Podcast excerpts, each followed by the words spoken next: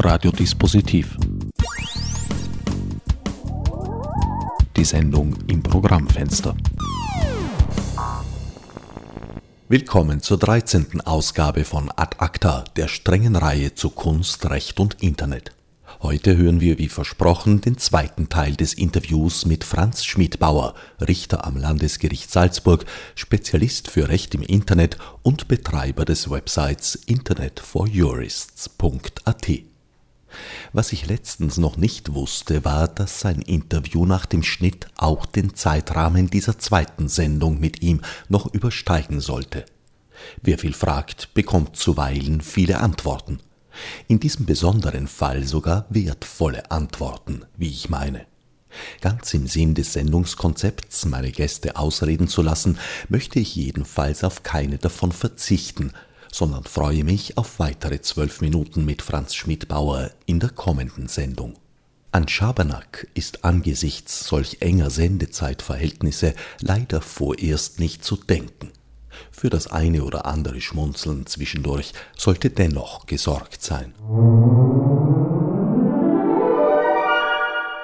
Also zusammenfassend ließe sich sagen, auf die im Rahmen der Vorratsdatenspeicherung gespeicherten Daten lässt sich nur über das Strafrecht zugreifen, nicht aber über das Zivilrecht. Ja, und das ist an sich jetzt sogar noch zementiert worden durch eine ganz neue Entscheidung des obersten Gerichtshofes, äh, das in einer Strafsache ergangen ist. Und zwar ging es um eine Ehrenbeleidigung im Internet, also ein Themenbereich, der an sich sehr aktuell ist, immer aktueller wird und der äh, Sachlage beim Urheberrecht gar nicht so unähnlich ist. Man könnte sogar sagen, das ist dieselbe rechtliche Situation, weil auch bei den Ehrenbeleidigungen handelt es sich um Privatanklagedelikte. Also auch die Beleidigten haben dieselbe Situation wie, wie die Urheber. Sie bekommen nach der derzeitigen Rechtslage keine Auskunft mehr, weil eben das Problem besteht mit, äh, mit dem Ermittlungsverfahren zur Ausforschung des Täters. Und in diesem Fall, der da zum obersten Gerichtshof gegangen ist, äh, ging es eben um eine solche Ehrenbeleidigung im Netz, in irgendeinem Forum, wo jemand dagegen vorgehen wollte und dazu eben die Daten des Nutzers herausverlangt hat von einem Online-Medium. Es ging um irgendein Leser, äh, Leserbriefforum, also Leserforum eines Online-Mediums. Und die haben die Herausgabe verweigert und letztendlich Recht bekommen. Und der oberste Gerichtshof hat gesagt, es müssten zwar grundsätzlich von einem äh, Medium, das Eingaben Dritter speichert, also ein, ein sogenannter Host-Provider, wie es beispielsweise der ORF oder jede Online-Zeitung ist, wenn sie äh, Leserbriefe zulässt, die müssten also diese Daten der Nutzer grundsätzlich herausgeben, wenn Rechtsverletzungen behauptet werden.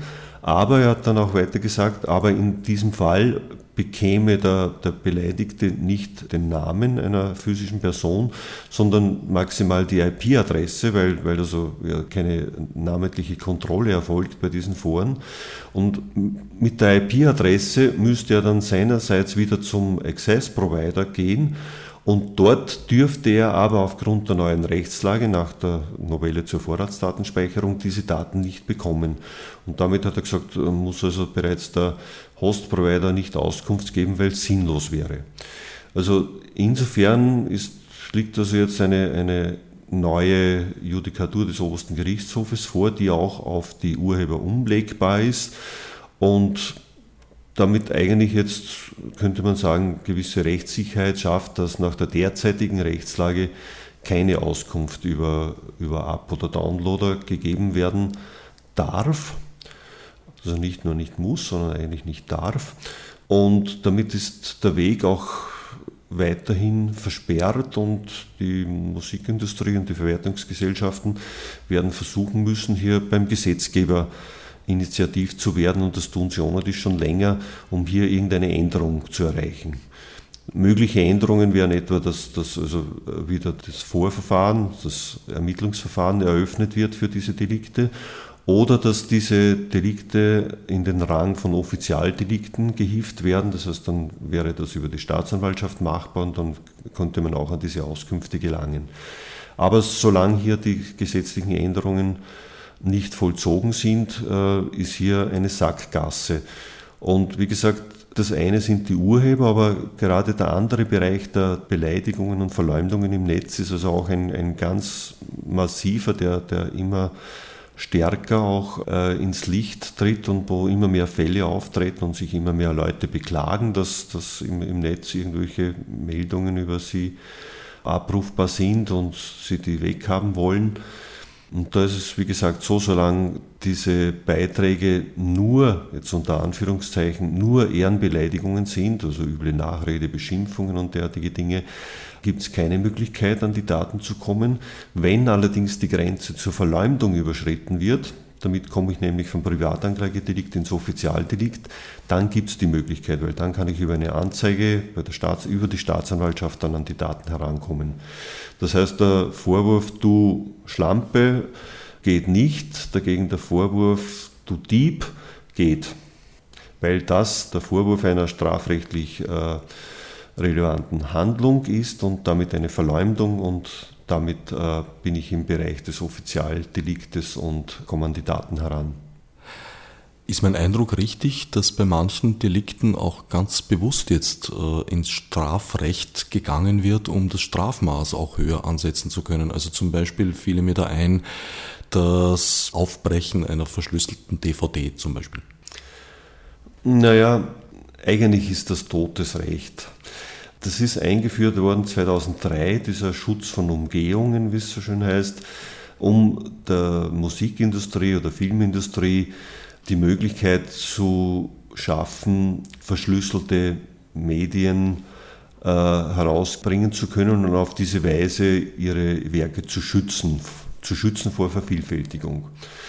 Das Problem dabei ist, dass dieser Bruch dieser Verschlüsselung, dieses Kopierschutzes ja eigentlich in der Regel in den eigenen vier Wänden passiert und damit eigentlich kaum nachvollziehbar ist. Das heißt, mir ist eigentlich kein einziger Fall bekannt geworden, dass das einmal gerichtshängig geworden wäre, weil, ja, wenn es nicht irgendjemand anzeigt aus Rache oder, oder, aus, oder aus irgendeinem anderen Grund, dann kann das nicht vor Gericht kommen, weil das in den eigenen vier Wänden abläuft. Aber dass es stattgefunden hat, merkt man daran, dass einfach DVDs auf den Markt kommen, auf den schwarzen.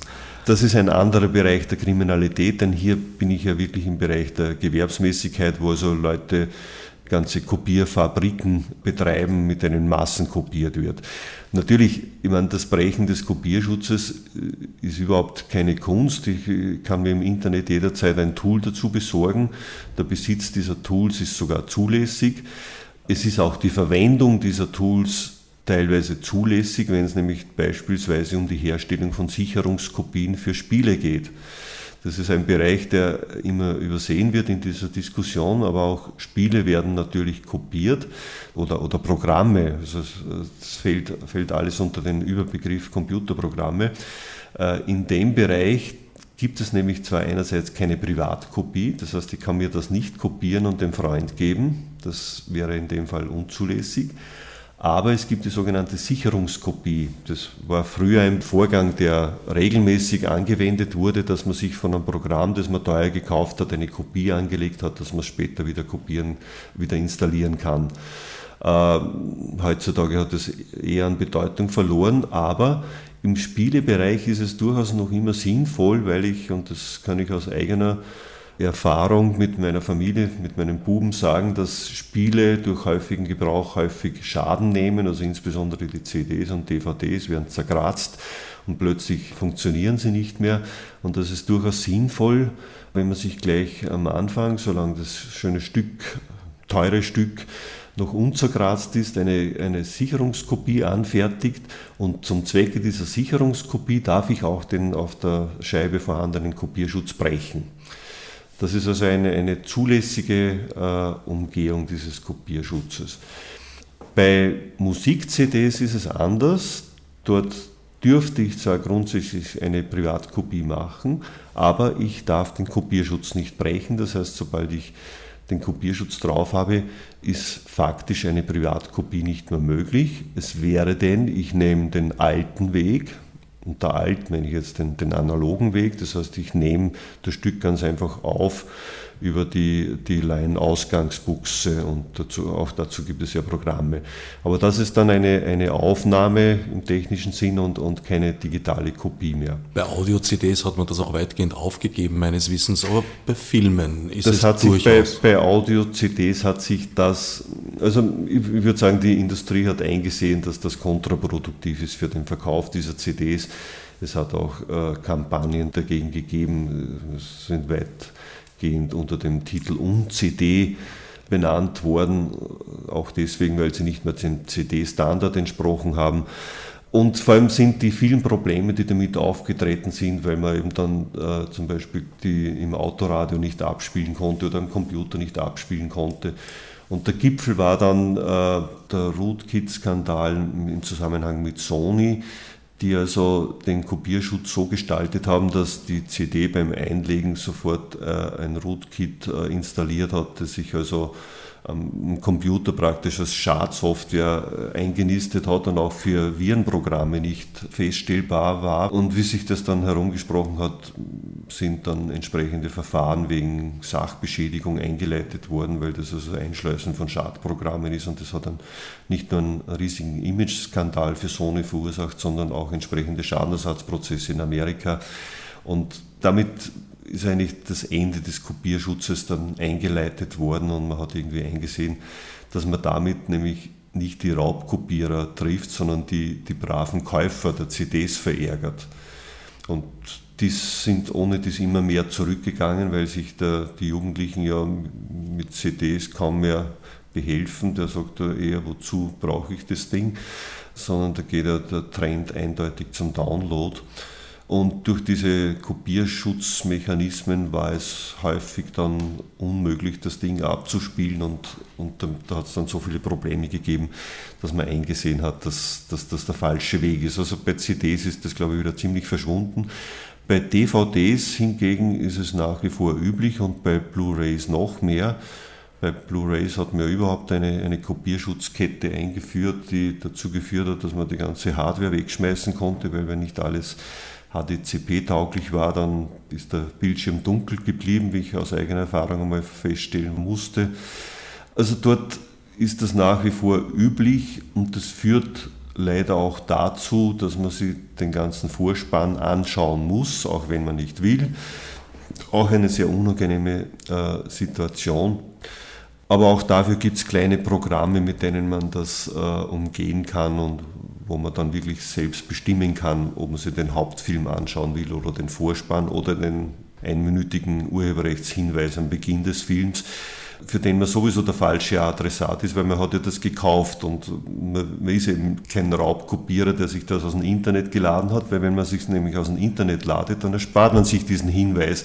Also es trifft auch hier wieder völlig die Falschen. Es ist, es ist irgendwie ein, eine Situation, auf die man eh im Leben immer wieder trifft, dass mit gut gemeinten Maßnahmen immer die falschen getroffen werden. Und genauso ist es bei diesem Kampf gegen die sogenannten Raubkopierer.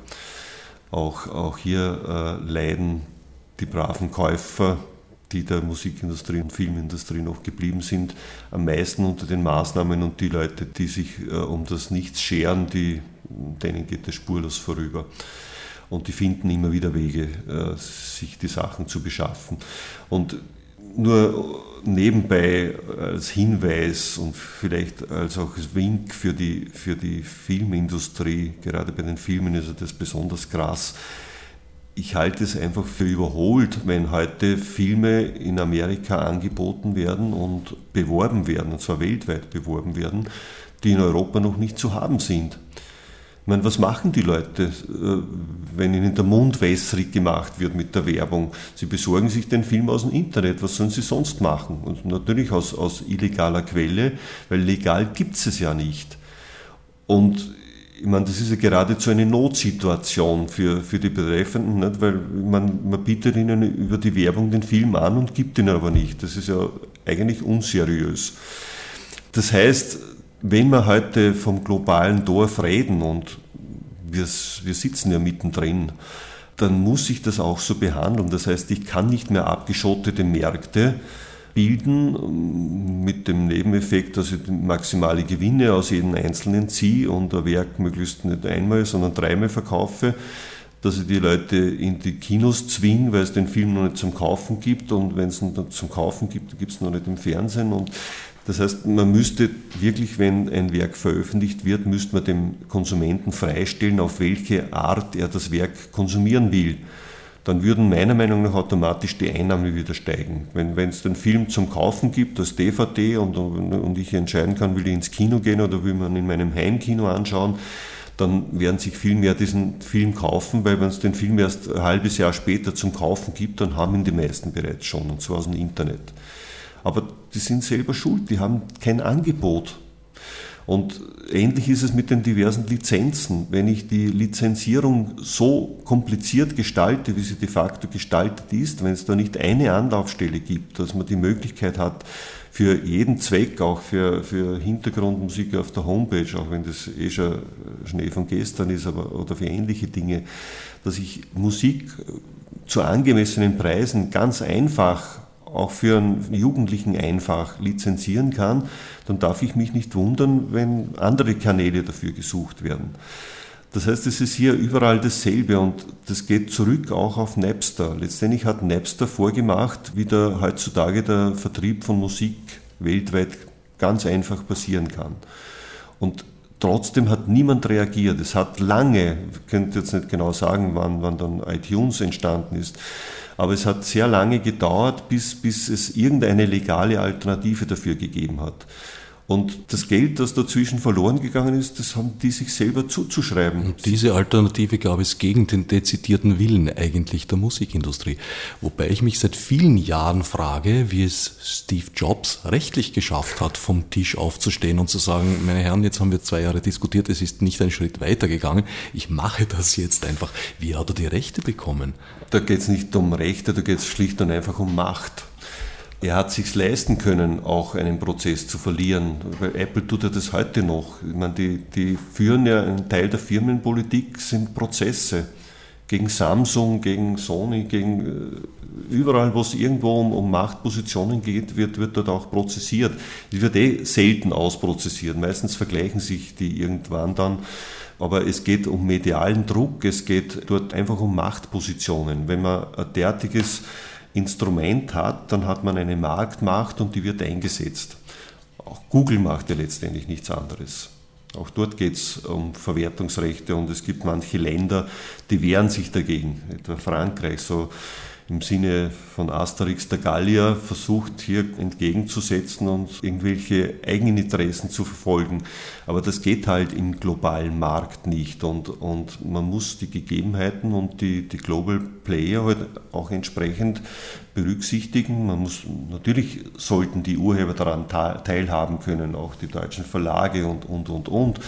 Aber man kann nicht einfach äh, über solche großen Marktteilnehmer hinweggehen und, und versuchen, die mit konventionellen Methoden in die Knie zu zwingen. Das hat vielleicht im Fall von David und Goliath funktioniert, aber im Fall von irgendeinem kleinen Verlag gegen Google wird es eher nicht so ausgehen. Na, Gerhard Reuss war gar nicht unerfolgreich, die Werke der Autorinnen dem Zugriff, dem Gratiszugriff von Google zu entziehen.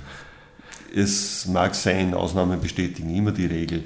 Es gibt auch sicher Bereiche, wo es relativ eindeutig ist, aber es, es gibt Bereiche, da sind die Forderungen auch völlig überzogen, wenn es etwa um, um kleine Vorschaubilder im Internet geht, wo man wieder sagen muss, ne, wem schadet das? Oder um Textpassagen von Büchern, muss man auch sagen, ist das nicht eher Werbung als, als Konkurrenz oder ähnliche Dinge. Aber letztendlich geht es um die, um die Findung eines entsprechenden Kompromisses, mit dem beide leben können.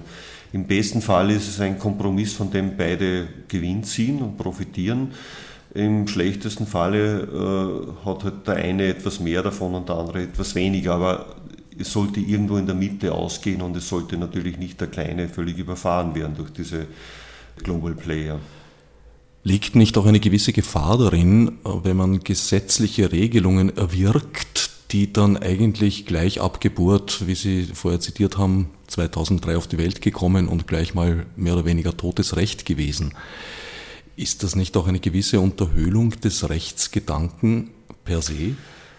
Es ist an sich ein, ein Grundsatz des Gesetzgebers, der schon sehr alt ist, dass man nur Gesetze einführen soll, die man auch durchsetzen kann. Das Ganze könnte man dann auch umlegen auf die Familie. Nicht? Also wenn man Kinder erzieht, dann sollte man auch nur Verbote setzen, die man überwachen kann und deren Einhaltung man, man äh, zumindest bis zu einem gewissen Grad garantieren kann. Etwas zu verbieten, was man überhaupt nicht, äh, nicht überwachen kann, ist sinnlos, weil das unterhöhlt die Autorität.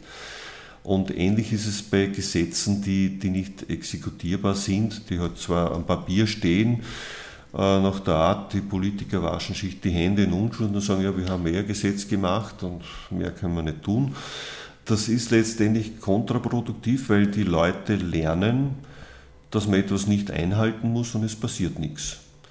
Das ist ein bisschen ähnlich wie im Straßenverkehr.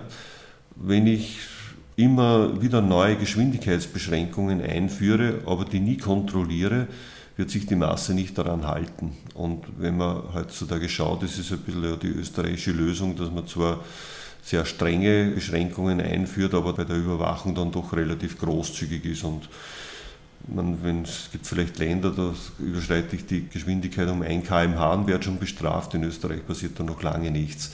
Das heißt, auch hier habe ich schon fast gewohnheitsrechtlich die, die Meinung, naja, ein bisschen, ein bisschen darf man immer. Nicht? Und es gibt ja weitgehende Bereiche, wo sich äh, ein gewisses Handeln gegen das Gesetz so eingebürgert hat, dass eigentlich niemand mehr was dabei findet. Denken Sie etwa an, an den Missbrauch der Haushaltsversicherung oder ähnliche Dinge, also was man dort teilweise auch im Bekanntenkreis zu hören bekommt, naja, kannst ja sagen, das ist so und so passiert, das ist da und da zu Bruch gegangen und, und das ist halt eh die Versicherung. Also da, da fehlt einfach das Unrechtsbewusstsein. Und meine, im Großen haben wir das heutzutage in der Politik. Ne? Denken Sie an die laufenden Untersuchungsausschüsse. Die Hand hinzuhalten bei irgendeinem großen Waffengeschäft, denkt sich kein Mensch was dabei. Und, und alle gehen selbstverständlich davon aus, dass äh, diverse Ex-Minister äh, Millionen kassiert haben bei diversen Geschäften. Und das ist völlig selbstverständlich. Also dieses Handaufhalten, und dabei ist es natürlich rechtlich überhaupt nicht selbstverständlich. Und das ist alles korrupt und, und verstößt gegen alle möglichen Vorschriften. Aber das ist, das ist ein bisschen die Situation und vielleicht ist Österreich da äh, ein bisschen besonders weil das Rechtsbewusstsein schon ein bisschen verdorben ist durch diesen, auch durch diese Vorbilder in, in der Politik.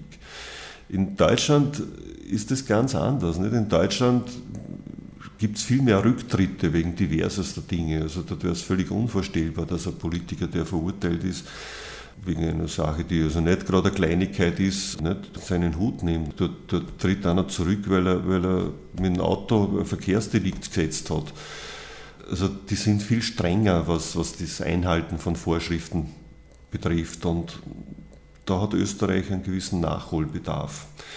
So, so gut einerseits manchmal ist dieser, dieser Schlendrian, der in Österreich herrscht, der hat natürlich auch seine positiven Auswirkungen manchmal, aber im Rechtsbereich muss man wirklich vorsichtig sein, weil wenn ich das Rechtsbewusstsein untergrabe, dann untergrabe ich damit äh, wichtige Fundamente des Staates und des gesellschaftlichen Zusammenlebens. Und wenn, wenn jeder den Eindruck hat, na, die da oben machen das auch, dann ist der nächste Schritt, na, warum halte ich mir selber an die Gesetze? Wenn die das dürfen, dann darf ich das auch. Also Politiker oder vor allem in, in gewissen Positionen hätten schon eine Vorbildwirkung, die nicht zu unterschätzen ist beziehungsweise in, in unserem Sinn müsste man sagen, Nachbildwirkung, ein schlechtes Vorbild, das, das zur Nachahmung geradezu animiert. Und jeder sagt, bist du Trottel, weil damit kann man viel Geld verdienen mit diversen Beraterverträgen und so. Nicht? Auf der anderen Seite gibt es natürlich schon auch die Möglichkeit, durch gesetzliche Regelungen auf gesellschaftliche Entwicklungen einzuwirken. Doron Rabinovic hat das Beispiel gebracht in den 70er Jahren, als die Vergewaltigung in der Ehe, ist jetzt ein sehr hartes Thema, zum Delikt erklärt wurde, was es vorher nicht war. Gab es auch Stimmen, die gesagt haben, naja, das ist jetzt aber erstens schwer durchsetzbar, andererseits würde es zu einer Bespitzelung der Schlafzimmer führen. Das ist sicher richtig. Das ist, war auch irgendwie so die, die Ära Broda, die also damals ein, ein, eine sehr große Aufbruchstimmung gerade im Strafrecht war und wo man auch äh, Justizpolitik noch als wesentlichen Bestandteil der Gesellschaftspolitik irgendwie gesehen hat und, und hier gestalten wollte und sicherlich auch zum Teil konnte. Das ist man, es erfordert immer einen, einen, eine relativ lange Zeit, bis etwas dann umgesetzt wird und, und in das Bewusstsein der, der Menschen gelangt. Man sieht es bei neuen Rechtsmaterien auch aus ganz banalen Dingen, zivilrechtlichen Änderungen oder, oder, oder Erhöhungen von Strafen oder ähnlichen Dingen. Das dauert eine gewisse Zeit, bis es bei den Rechtsanwendern angelangt ist, also bis Rechtsanwälte das umsetzen, Staatsanwälte das anwenden und noch länger, bis, bis es dann über die Medien in die Öffentlichkeit transportiert wird und, und die Öffentlichkeit dann draufkommt anlässlich irgendwelcher spektakulärer Fälle, dass die Rechtslage jetzt so ist. Denn in den Schulen lernt man ja das weitgehend leider nicht. Das ist also ein Versagen, das ich dem Schulwesen in Österreich immer schon vorwerfe, dass es diese staatsbürgerliche Bildung, wo man die Grundsätze der Demokratie und, und, und auch des Rechtswesens lernen würde, die gibt es fast nur in den berufsbildenden Schulen, aber in der AHS praktisch gar nicht oder waren dann nur als, als Anhängsel zu äh, Sozialkunde oder ähnliches und dort auch mehr oder minder im Belieben des Lehrers. Das heißt, die, die Kinder, nicht einmal die Maturanten, lernen die wesentlichen Dinge, auf denen ein, ein Staatswesen, und dazu gehört eben auch das Rechtswesen, basiert, nicht einmal die Grundsätze. Und da brauche ich dann gar nicht von, von irgendwelchen Details reden und, und überlegen, ob ich mit, mit einem Gesetz, das das Urheberrechts verschärft, das Raubkopieren einschränken kann. Wobei jetzt Raubkopieren möchte immer darauf bestehen, dass unter Anführungszeichen zu setzen, wobei das natürlich im Radio schwer geht. Aber der Begriff Raubkopierer ist für mich ein, ein, ein rotes Tuch sozusagen, weil es, eben äh, völlig am Thema vorbeigeht und, und den Begriff völlig verzerrt. Es ist kein Raub. Es ist kein Raub, es wird niemandem was, es ist nicht einmal ein Diebstahl, es, geistiger Diebstahl ist, ist auch eine eine Wortfindung, die am Thema vorbeigeht, denn es wird ja niemandem etwas weggenommen, was er dann nicht mehr hat, sondern es wird nur unzulässig etwas vervielfältigt, das ist also viel weniger. Für weniger Eingeweichte, als ich es mittlerweile geworden bin, Raub setzt äh, Gewalteinwirkung. Raub, Raub setzt Gewalteinwirkung voraus, also äh, Raub ist also etwa der Handtaschenraub, aber auch der, der Banküberfall, wenn mit Einsatz von, von Waffen jemand gezwungen wird, etwas herzugeben, was er dann nicht mehr hat, also etwas wegzunehmen. Das ist an sich das äh, Typische des Diebstahles, die Wegnahme einer fremden Sache. Und der Raub eben Wegnahme mit Gewalt. Was bei einem immateriellen Gut nicht geht. Man kann jemanden seinen Song nicht wegnehmen, man kann man kann natürlich schon äh, Dinge machen, die nicht in Ordnung sind. Also man, das, der Extremfall wäre etwa das, was vielleicht dem geistigen Diebstahl äh, am nächsten kommt, das, was dem, dem NAPS, der Gründer, immer vorgeworfen wurde, dass jemand mit der Software eines anderen hausieren geht und damit dann das große Geschäft macht. Nicht? Das wäre natürlich etwas, was nicht in Ordnung ist und das ist, kommt schon ein bisschen in die Nähe des geistigen Diebstahles. Aber das, was normalerweise zu Hause abläuft, dass man ein, ein, ein Musikstück kopiert, das ist weit von, von Raub oder sonst irgendwas entfernt, denn letztendlich ist es für den User heutzutage völlig egal und die, auch die technischen Grenzen verschwinden ja immer mehr. Ob ich eine CD kopiere, ob ich äh, einen Song aus dem Internet kopiere oder ob ich äh, einen gestreamten Song anhöre. Es ist etwa auf YouTube, nicht? wenn ich mir auf YouTube einen Song anhöre, dann wird hier nicht einmal mehr eine Kopie angefertigt, sondern das, das wird großteils gestreamt kann mir zwar mit, mit verschiedenen äh, Tools dann eine Kopie anfertigen, aber das ist bereits ein weiterer Schritt, generell ist das nur ein Stream und das, das ist überhaupt nichts urheberrechtlich. Das wird da muss ich äh, einwenden, dass das eine juristische Unterscheidung ist. Ich weiß, ich weiß. Weil an sich ist es so, dass sehr wohl beim Stream ein lokales File entsteht, in aller Regel, dass man dann mit programmiertechnischen Tricks verhindern kann, indem man bereits abgespielte Teile wieder löscht. Da gibt es halt eine, eine rechtliche Regelung, die auch auf einer EU-Richtlinie basiert, dass sogenannte flüchtige Speicherungen nicht dem Urheberrechtsgesetz unterliegen. Also technisch bedingte flüchtige Speicherungen, etwa im RAM, äh, damit überhaupt etwas wiedergegeben werden kann, die unterliegen nicht dem Urheberrecht, sonst wäre heutzutage jeder Fernseher schon eine Urheberrechtsverletzung. Darüber kann man viel diskutieren. Diese Unterscheidung, äh, die, die gibt es und, und auch die technischen Vorgänge ändern sich ja laufend. Also da gibt es ja oft nach juristischen Vorgaben dann bereits. Ja, ja, klar. Eben, wenn ich verhindere, dass dieses File am Ende noch dasteht, ja. dann hat sich die Technik nach der juristischen Vorgabe gerichtet, ja. aber einen technischen Umweg eigentlich genommen. Bedingt ja. wäre das nicht. Ja, wie gesagt, äh, da hat es die Judikatur schon gegeben beim, beim Webbrowser vor allem im Zusammenhang mit Kinderpornografie die Frage, was als gespeichert gilt, weil, weil es am Anfang Fälle gegeben hat, wo auf Computern von Tatverdächtigen äh, pornografische Bilder gefunden worden sind, allerdings eben nicht auf irgendeinem Bereich, wo es der bewusst gespeichert hat, sondern im Temp-Verzeichnis, wo sie also unbewusst gelandet sind, unter Umständen ohne Wissen des, des Nutzers. Und da hat es Judikatur gegeben, dass das nachdem das eine Vorsatztat ist, dass dem nicht zurechenbar ist, sondern dass nur das als gespeichert gilt, was der bewusst in seinem eigenen Ordner oder im, beliebigen, jedenfalls bewusst gewählten Ordner bewusst speichert. Allerdings ist die Anwesenheit im Temp Directory in diesem Fall ein Hinweis darauf, dass er solche Seiten aufgesucht hat. Das aber schon, ja, ja. Aber das war ja damals noch nicht strafbar. Das bloße Anschauen ist ja erst äh, vor einigen Jahren äh, strafbar geworden. Vorher war nur der Besitz strafbar und unter Besitz ist nur das gezählt worden, was also bewusst gespeichert worden ist. Das war die Unterscheidung. Ja, die Zeiten ändern sich auch hier so schnell, dass man immer Mühe hat, der Entwicklung zu folgen.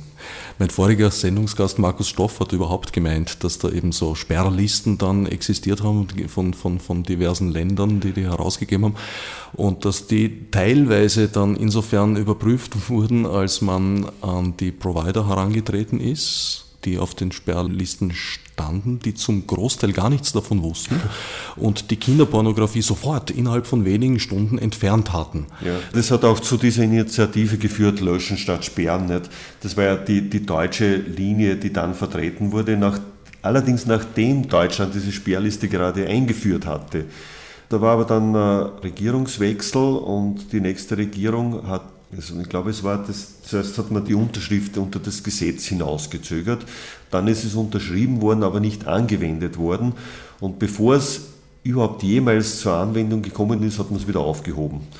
Also das war ein deutsches Spezifikum mit dieser Sperrliste, die von Anfang an ja sehr umstritten war, auch weil es teilweise ja, wenn es bekannt geworden wäre, ja geradezu als, als äh, Inhaltsverzeichnis für entsprechend Interessierte dienen hätte können. Das heißt, es hat immer geheim sein müssen. Das Geheim ist aber, wer überprüft das?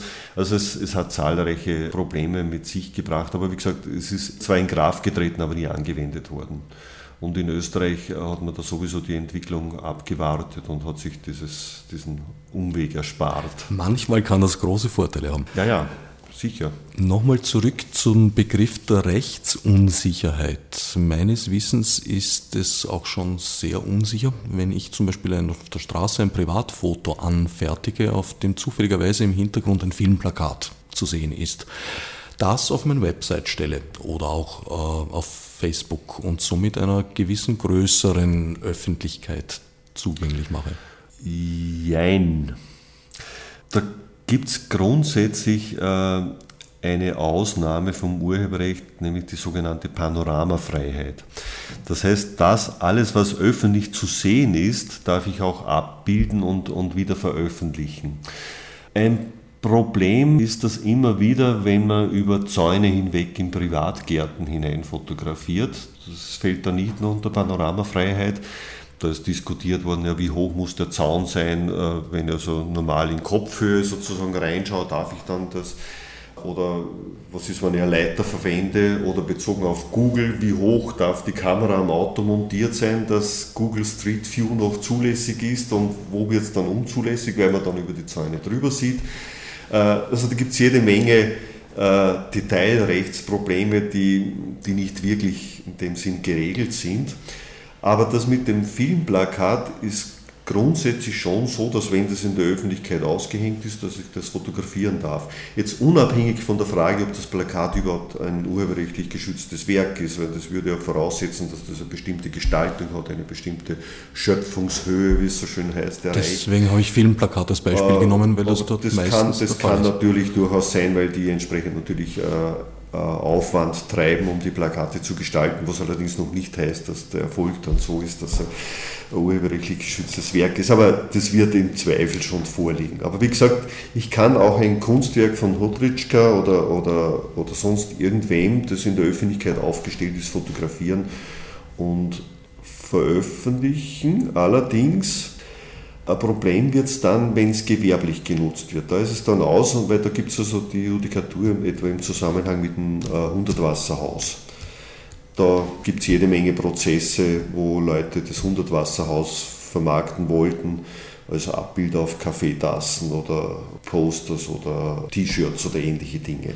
Also die Verwertung ist dann, ist dann auf jeden Fall unzulässig das bloße Fotografieren von der Straße aus und auf die Website stellen an sich nicht. Also das Hundertwasserhaus darf ich nicht ablichten und gewerblich verwenden.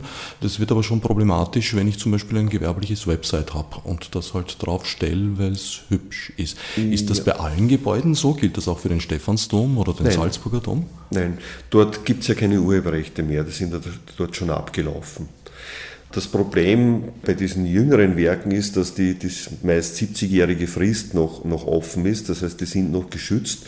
Alles, was darüber geht, also alt, alle alten Werke, da ist ja der Urheberrechtsschutz schon abgelaufen. Deswegen ist es auch kein Problem bei alter Musik oder alter Literatur. Die kann ich ja im Prinzip beliebig verwerten, wenn ich nicht in irgendwelche anderen, etwa Verlagsrechte oder so eingreife. Jetzt ist aber nicht auszuschließen, dass zum Beispiel einige Gebäude in der Wiener oder auch Salzburger Innenstadt, die halt so um die 100 Jahre alt sind, dass da eben der Urheber noch keine 70 Jahre von uns gegangen ist. Das ist durchaus möglich, aber wie gesagt, hier habe ich die Panoramafreiheit, dass alles, was im öffentlichen Raum ist, sowieso nicht geschützt ist für, für, für private Nutzung. Das Fotografieren an sich ist ja sowieso immer zulässig außer ich greife in, in irgendein Hausrecht ein. Also das Fotografieren ist etwa in einem Museum natürlich immer untersagt von der, von der Hausordnung. Das heißt, wenn, wenn ich dort hineingehe, dann muss ich entweder den Fotoapparat ohne das sofort abgeben oder ich darf jedenfalls nicht fotografieren. Das kann der Hause untersagen. Im öffentlichen Raum ist das Fotografieren an sich immer zulässig wenn ich nicht gerade in die Nähe der, was war das, russischen Botschaft oder so komme. Aber auch dort ist es letztendlich zulässig. Die haben das dann auch wieder, die Bodyguards, zurückgezogen und ich glaube, jetzt darf man wieder fotografieren. Das heißt, das Fotografieren an sich ist urheberrechtlich und auch sonst nicht erfasst. Das ist überall zulässig. Ein Problem ist immer erst dann äh, mit dem Fotografieren verbunden, wenn die Fotos online gestellt werden oder sonst irgendwie veröffentlicht werden. Das heißt, der eigentliche Eingriff in das Urheberrecht äh, geschieht dann durch die Veröffentlichung des Fotos. Dürfte ich beispielsweise, um bei dem von Ihnen gebrachten Beispiel zu bleiben, Alfred Rudlitschkas Denkmal am Albertinerplatz fotografieren, in welcher Art auch immer, und daraus ein eigenes Kunstwerk zusammenstellen und das veröffentlichen? Da bin ich bereits wieder, soweit es dann in Richtung gewerbliche Nutzung geht, in einem Bereich, wo das bereits eine Ausnutzung äh, eines fremden Werkes ist und, und dort brauche ich dann bereits wieder die Zustimmung. Das heißt, irgendwie gewerblich verwerten darf ich das nicht, das verhindert schon das Wettbewerbsrecht, Ausnutzung fremder Leistung. Rein urheberrechtlich, also wie gesagt, wenn ich das auf eine private Website stelle mit Urlaubsfotos, ist das überhaupt kein Problem. Ein weiterer Punkt der Rechtsunsicherheit, der eigentlich mutwillig geschaffenen Rechtsunsicherheit, möchte ich fast sagen, ist die Festplattenabgabe, die URA, die mit einem Urteil des OGH von 2005 abgeschafft wurde und 2010 im Herbst von der Austromechaner eigenmächtig, was sie darf, nach dem Verwertungsgesellschaftengesetz ja. wieder eingeführt wurde. Naja, man kann nicht sagen äh, abgeschafft und, und eingeführt. Das ist also seit vielen Jahren strittig, ob, ob das zulässig ist. Das ist auch in mehreren, es hat ja hier mehrere Gerichtsverfahren gegeben, versucht worden zu klären und der Gerichtshof hat bisher immer gesagt nein. Äh, man versucht hier offenbar mit immer wieder neuen Argumenten und natürlich auch, weil sich die, die Technik ändert und die, die Festplattengröße ändert sich und die Nutzung dieser Festplatten ändert sich denn ich glaube, es gibt ja kaum jemanden Privaten, der seine Festplatte mit Texten gefüllt hat bis zu einem Terabyte. Das ist nicht die Frage, äh, weil. Naja, es, es geht schon, es geht hier um die, um die Frage der Nutzung dieser Festplatten. Nutze ich die für, für fremde Werke, dann ist diese Abgabe an sich ja gerechtfertigt. Nutze ich sie ausschließlich für meine eigenen Werke oder für nicht geschützte Werke, dann ist sie nicht gerechtfertigt. Das ist aber genau der Punkt, weswegen ich diese oft gebrachte Argumentation, naja, da wird ja nicht lauter Text drauf sein, äh, überhaupt nicht anerkennen kann, weil Text kann einerseits sehr wohl lizenzrechtlichen Auflagen unterliegen und geschützt sein und hingegen riesige Videodateien können Heimvideos meiner Kinder sein. Ich gebe zu, dass das eine Milchmädchenrechnung ist und, und auch, man könnte sagen, so den Standardfall äh, vielleicht wiedergibt oder den häufigsten Fall. Es gibt natürlich hier viele Ausnahmen, weil ich kann natürlich ein Terabyte locker mit eigenen Videos gestalten äh, und auch eigene Musik, wenn ich selbst Musik mache oder meine Kinder äh, aufnehme oder, oder ähnliche Dinge. Also es wird hier immer Ausnahmen geben, aber diese Abgaben, die sind halt so konzipiert, dass sie nicht nach der tatsächlichen Nutzung äh, einzuheben sind, sondern nach der gewöhnlich oder üblicherweise erfolgten Nutzung. Und da ist es letztendlich schon so, dass normalerweise Festplatten von Bürocomputern keine urheberrechtlichen Werke enthalten werden, obwohl ich das nicht einmal bei Gerichtscomputern völlig ausschließen kann. Aber wie gesagt, das sind die Ausnahmen und das sind die Ausnahmen letztendlich, die die Regel bestätigen.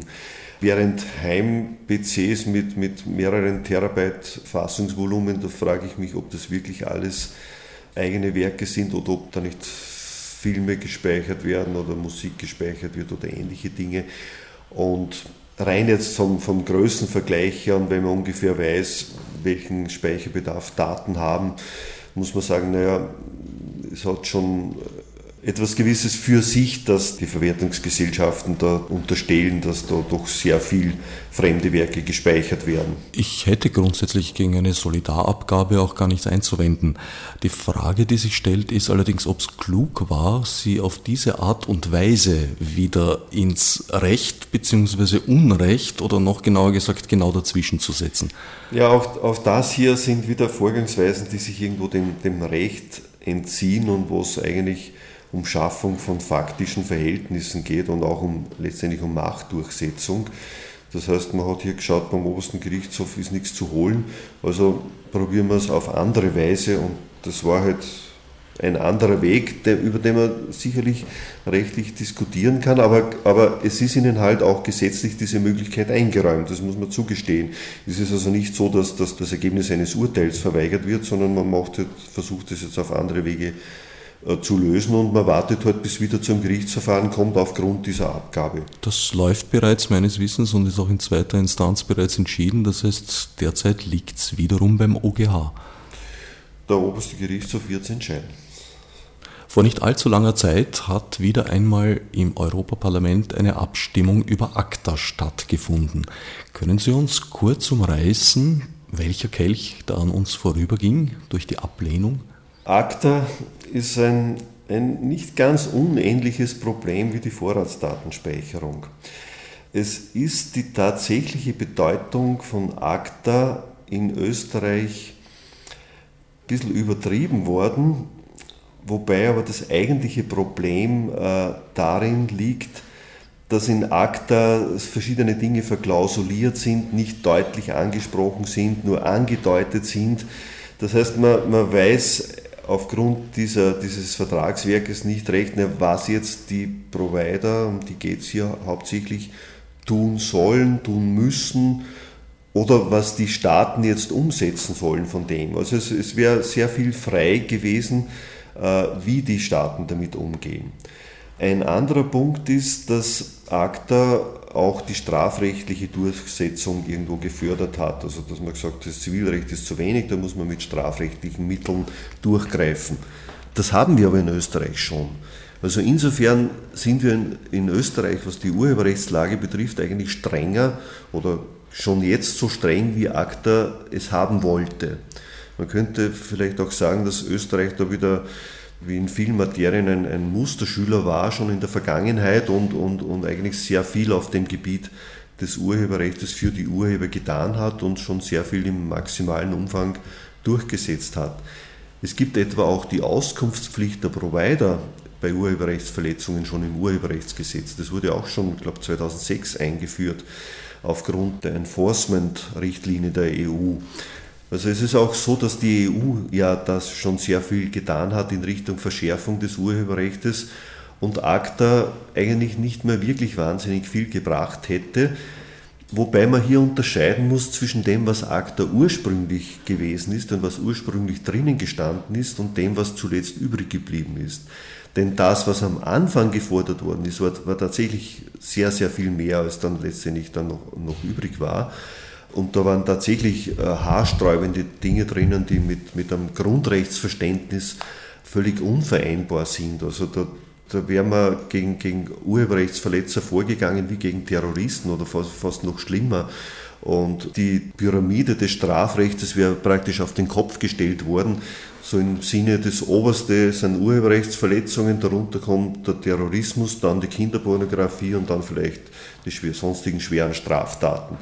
Also so wäre irgendwie so die Vorstellung gewesen, auch im Hinblick auf Netzsperren und, und, und Polizeifunktion der Provider und was da noch alles Schreckliches gefordert wurde, um eine maximale Verfolgbarkeit der Urheberrechts sogenannten Verbrecher gewährleisten zu können. Aber das ist letztendlich dann schon im Zuge dieser Diskussionen um ACTA zum Schluss, bis zum Schluss herausverhandelt worden, wobei eines dieser Probleme, und das ist auch einer der Gründe, warum ACTA so, a, so einen schlechten Beigeschmack bekommen hat, dass diese Verhandlungen weitgehend hinter verschlossenen Türen gelaufen sind. Das hat also die, die Leute, meiner Meinung nach auch zu Recht, stutzig gemacht und, und man hat befürchtet, dass eben da über einen Umweg, auch unter Umgehung der nationalen Parlamente, des nationalen Gesetzgebers, Dinge durchgedrückt worden sind im, im, im Wege von internationalen Verträgen, wo die Staaten dann nur mehr das abnicken können und, und die Leute werden dann vor vollendete Tatsachen gesetzt.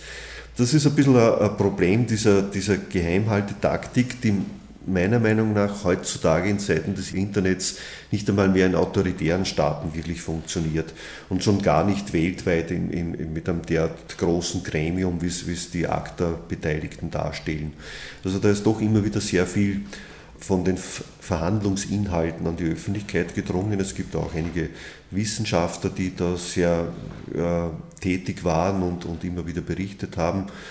Und auf diese Weise hat sich auch der Widerstand gegen ACTA relativ früh formiert. Und dass wir jetzt im letzten Jahr mitbekommen haben, das war eigentlich dann nur mehr die letzte Sequenz dieses, dieses Programms ACTA, weil zum Zeitpunkt, wie, es dann in Österreich ins Parlament gekommen ist, da, da, war es eigentlich von, von den österreichischen Vertretern ja schon unterschrieben und es war ja dann eigentlich ein, ein Missgeschick, dass sozusagen dann genau danach vor, vor die Ratifizierung durch das Parlament dann, dann diese Öffentlichkeit gelangt ist und dann, dann plötzlich alle die Reißleine gezogen haben und gesagt, Moment, äh, da müssen wir aufpassen und das könnte ein PR-Desaster werden, wenn, wenn das jetzt so durchgewunken wird, wie es, üblicherweise mit solchen Materien gemacht wird. Und das Gleiche ist es ja auf europäischer Ebene gelaufen, auch dort. Gut, dort war es noch nicht ratifiziert und man hat schon gewusst, das Parlament ist, ist, ist sehr heikel bei solchen Dingen. Aber das war bis zum Schluss eigentlich dann eine, eine Frage, wird das Parlament das, das genehmigen oder wird es es nicht genehmigen? Und jetzt ist es wahrscheinlich ja gestorben, wobei man das auch nicht so wahnsinnig wichtig nehmen darf, denn ob jetzt ACTA umgesetzt wird oder nicht. Es ist nur ein Stein unter vielen, denn es, es laufen ja schon die Bemühungen auf EU-Ebene zur Schaffung einer weiteren Enforcement-Richtlinie und dort geht es wahrscheinlich wieder um dieselben Dinge. Also es werden die Leute, die die treibenden Kräfte hinter diesen Bemühungen stehen, werden nicht so schnell aufgeben. Und damit es auch für die, für die Gegner dieser Verschärfungen, also in Zukunft noch genügend zu tun. Es wird wohl Regelungen brauchen in dieser Richtung.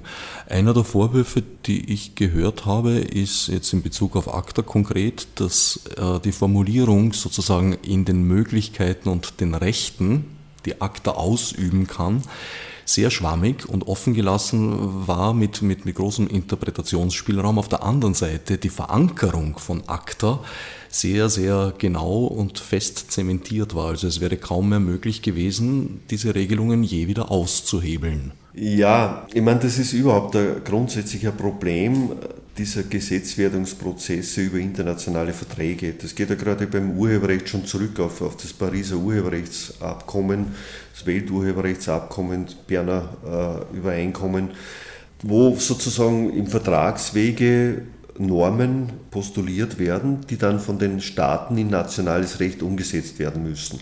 Da gibt es zwar ähnlich wie bei einer Richtlinie der EU einen gewissen Gestaltungsspielraum, das heißt man kann das sehr streng umsetzen oder man kann nur die, die Minimalversion umsetzen.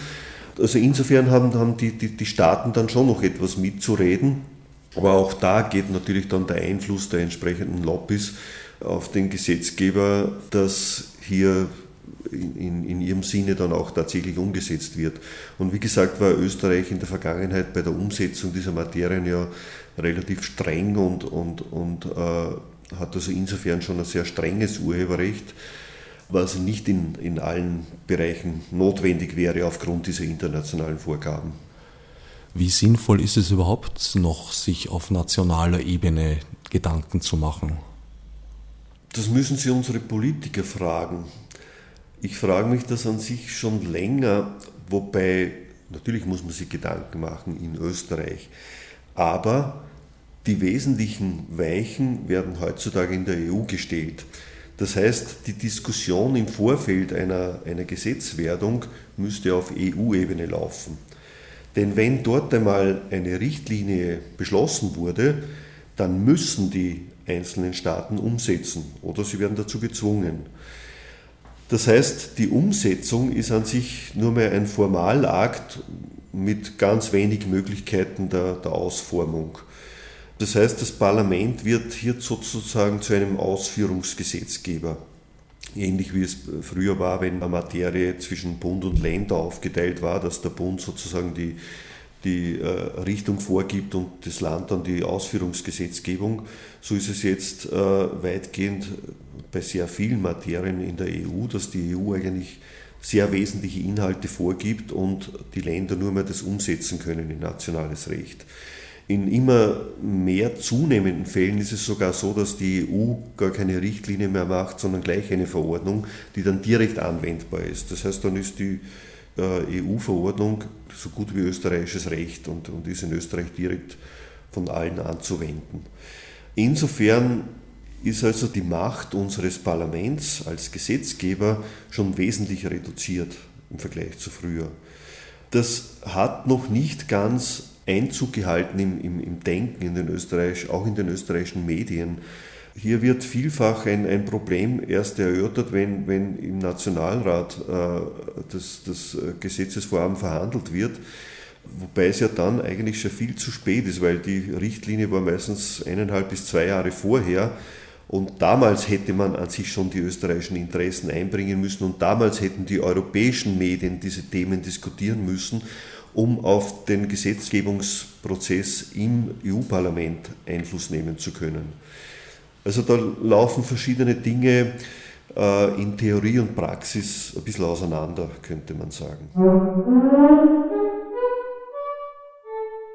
Soweit Franz Schmidbauer. Richter am Landesgericht Salzburg und Betreiber des Websites internetforjurists.at, dem wir wie gesagt in der nächsten Folge nochmals begegnen werden.